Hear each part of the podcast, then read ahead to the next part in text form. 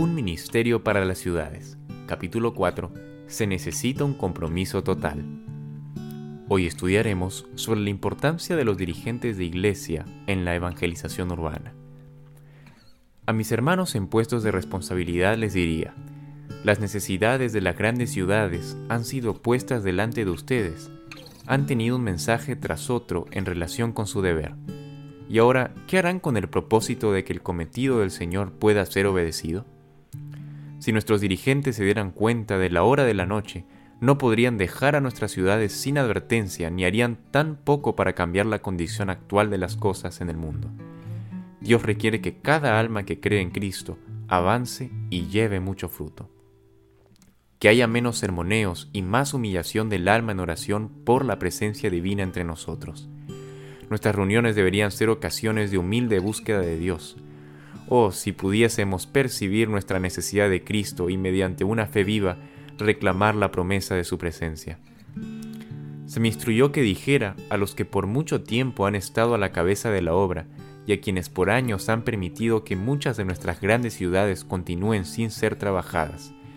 El Señor pedirá cuentas a los que han trazado sus propios planes para hacer una gran obra en algunos lugares, mientras han dejado sin hacer la obra que debería haber hecho, de dar el último mensaje de advertencia a muchas grandes ciudades de nuestro país. En algunos ha habido un espíritu de intimidación, el deseo de suprimir de la obra hermanos que deseaban tomar parte en ella.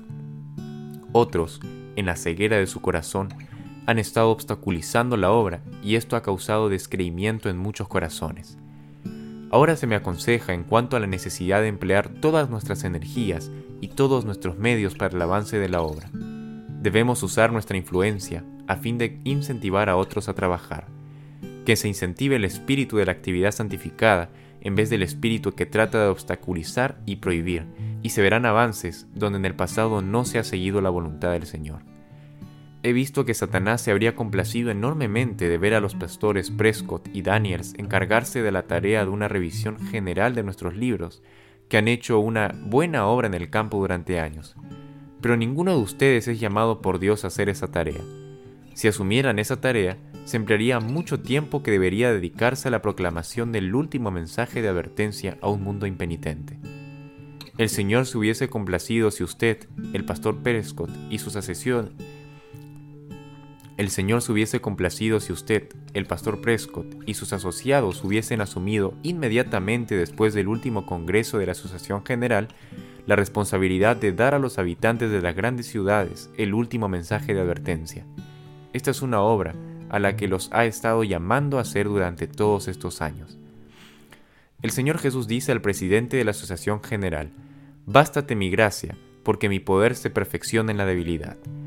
Advierte a las ciudades, el tiempo es precioso, arrepiéntase y conviértase, arrepiéntase y redima el tiempo, que se haga todo lo posible a fin de expiar su negligencia del pasado. Pastor Daniels, que su corazón y su mente estén enteramente consagrados a la voluntad de Dios y trabaje para unas obras similar en su familia. Acepte la obra en las ciudades, por tanto tiempo descuidada. Ruega a Dios con todo fervor que disponga su mente para que funcione en los canales correctos. El Señor no ha puesto sobre usted ni sobre ningún otro en Washington la obra que algunos se han imaginado que debía hacerse. Durante este Congreso, tuve un mensaje para el hermano Prescott él es pastor. No debería permanecer aquí, en Washington, para hacer una obra que otro hombre puede hacer. Él puede pararse frente a la gente y dar las razones de nuestra fe en una forma muy adecuada. Sé esto porque he estado relacionada con él en el trabajo. Él tiene un don precioso, y aquí está empleado en la obra que otros hombres pueden hacer mientras hay una escasez de obreros preparados para advertir estas grandes ciudades. Su don ya no debe ser usado como hasta ahora porque si continúa trabajando aquí, su salud y sus fuerzas se agotarán, pero si sale al ministerio público, recuperará fuerzas.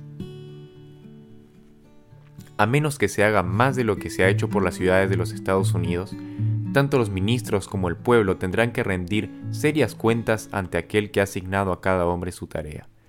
Que Dios perdone nuestro terrible descuido de no hacer la obra que hasta ahora apenas hemos tocado con la yema de nuestros dedos no piensen que después de haber dado algo para los campos extranjeros, su deber ya terminó.